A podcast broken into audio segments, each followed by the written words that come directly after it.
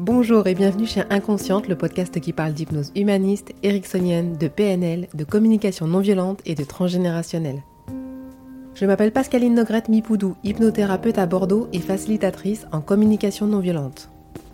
Passionnée par le corps et l'esprit et les liens entre les deux, je suis très motivée pour partager et simplifier tous ces outils que j'ai découverts toute seule en formation ou dans des bouquins. Vous pouvez profiter du chapitrage sur cet épisode si vous l'écoutez sur Ocha ou Apple Podcast. La citation. Une discipline qui enseigne ne consiste pas à imposer une punition comme conséquence d'un comportement inapproprié, mais à aider les enfants à explorer les conséquences naturelles de leur choix. Jen Nielsen. Une belle surprise il y a quelques semaines en regardant les messages du collège sur Pronote. Les élèves qui sont en conflit ont à leur disposition un outil inspiré de la CNV qui se nomme Médiation par les pairs. Les adultes n'interviennent pas, ou très peu, juste pour briefer les élèves médiateurs. Les élèves ayant un conflit et souhaitant le résoudre sont coachés par trois élèves médiateurs, afin d'exprimer leur version des faits, leurs sentiments, leurs besoins, et de faire une demande à l'autre. En tant que parent et praticienne en CNV, c'est juste le rêve de voir mon fils participer à ce projet de médiation. À force de m'écouter, je suis sûre qu'il serait excellent. Mais bon, je pense que trop c'est trop et c'est déjà bien qu'on puisse le faire à la maison. J'ai eu aussi la surprise de lire que la punition et la discipline étaient en équilibre avec ce protocole de médiation par les pairs. Je me suis donc interrogée sur cette approche de médiation par les pairs, sur la différence avec la CNV et bien sûr sur les notions de punition et de discipline, qui, il me semble, ne font pas partie de la philosophie de Marshall Rosenberg, le créateur de la CNV. Je vous le rappelle ici, Marshall Rosenberg était psychologue clinicien et un homme de paix de renommée internationale. Il est le fondateur du Centre pour la CNV, il a apaisé toutes sortes de conflits aux quatre coins du monde, surtout là où ça chauffait fort, dans les zones de guerre civile principalement.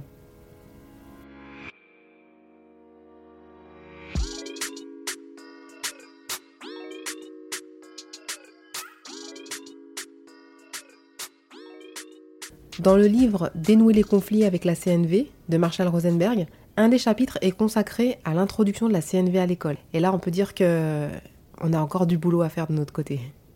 Discipline et punition. Bon, vous l'aurez compris, le mot punition me hérisse le poil. Il revient à faire preuve d'autorité sur l'autre, à jouer au jeu de celui qui a tort et celui qui a raison. Le fameux moi je sais ce qui est bon pour toi, je vais t'apprendre comment il faut le faire. En même temps, c'est un peu comme cela que notre système d'adulte fonctionne. Un adulte fait une faute, il est jugé et il paye. On lui demande de l'argent, des excuses, de ressentir de la honte, de se priver de liberté, et on lui fait bien comprendre qu'on n'oubliera jamais la grosse bêtise qu'il a faite. Je l'ai bien vu dans un film avec Sandra Bullock, Impardonnable, sur Netflix. Elle n'a pas le temps de s'expliquer, elle a dès sa sortie de prison, au bout de 20 ans, une étiquette de meurtrière collée sur le front. Au boulot, c'est pareil, vous faites une boulette, petit rendez-vous avec le supérieur, notation au rabais, voire avertissement, mise au placard, licenciement. En couple aussi, hein, malheureusement. Vous faites une boulette, c'est celui qui criera le plus fort sur l'autre, celui qui quitte la maison, celui qui va payer toute sa vie, qui va devoir le dire à la famille, qui aura la garde des enfants, du chien, du chat, etc. Donc, pas étonnant qu'on apprenne à nos enfants, depuis le plus jeune âge, ce qui est bien et ce qui ne l'est pas, et comment se comporter et que ressentir quand on fait un truc pas bien, sauf que ça ne donne pas de super résultats en fait, ni à court terme, ni à long terme, croyez-moi. On brise des gens qui continueront à faire des boulettes et on se surjustifiera en disant bah, Vous avez vu, c'était vraiment un bon à rien. Elle a bien fait de le punir encore deux fois.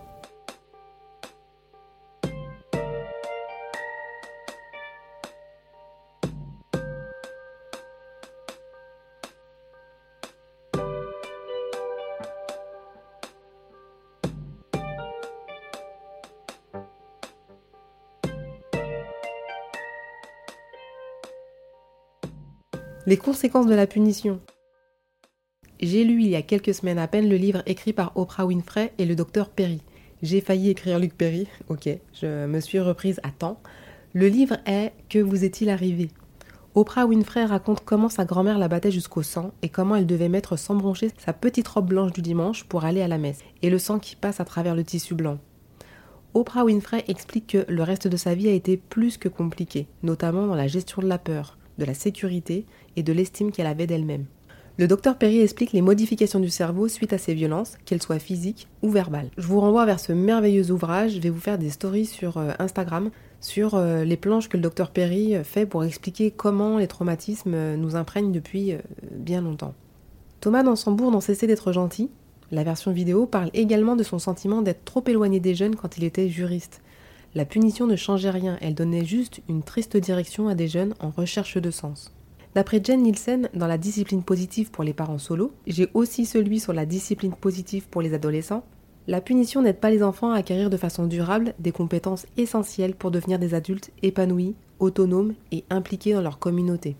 Et c'est ça aussi le problème, le manque de projection sur le long terme. On veut marquer le coup tout de suite, éteindre une colère immédiatement, sans penser aux conséquences sur le long terme.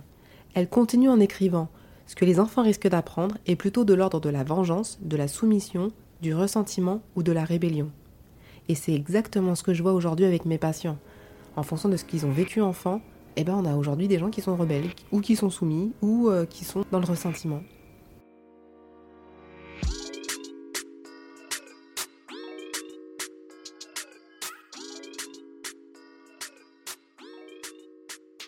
La discipline, elle me semble plus nuancée, dans le respect de l'individu, la nécessité de mettre un cadre pour que les besoins de chacun soient satisfaits.